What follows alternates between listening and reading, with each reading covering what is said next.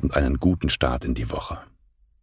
Die Tageslosung für heute Montag, den 26. Februar 2024.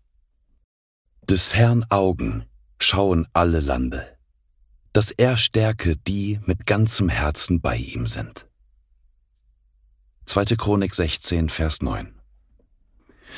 Er erleuchte die Augen eures Herzens, damit ihr wisst, zu welcher Hoffnung ihr durch ihn berufen seid und wie überwältigend groß die Kraft ist, die sich als Wirkung seiner Macht und Stärke an uns, den Glaubenden, zeigt.